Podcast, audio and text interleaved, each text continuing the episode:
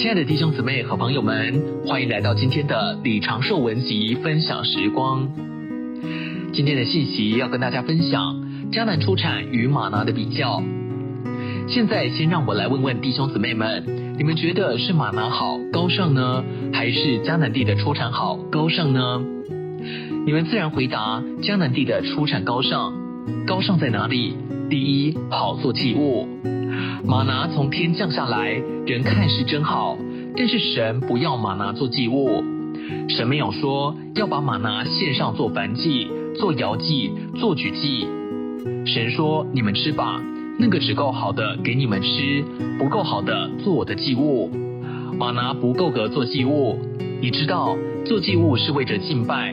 吗哪好是好，可是不够格叫你敬拜神。”你要敬拜神，非要带着迦南美地的出产不可。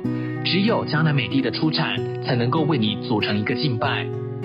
不管你吃了多少吗哪，就像是以色列人吃了四十年之久，还不够资格组成一个敬拜。你必须吃迦南地的产物，这个出产才能够组成一个敬拜。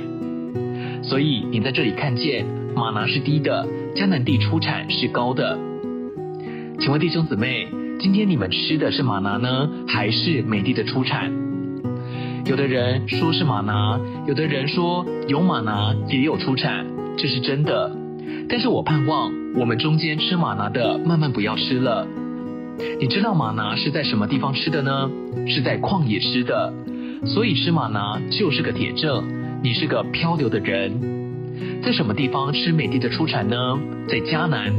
还不止如此。迦南地上好的收成，拔尖的十分之一，牛群羊群中头生的，五谷中出熟的，都不能在家里吃，都要带到圣殿里，带到神面前吃。这证明不再漂流了。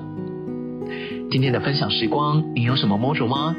欢迎在底下留言给我们。如果喜欢今天的信息，也欢迎按赞并且分享出去哦。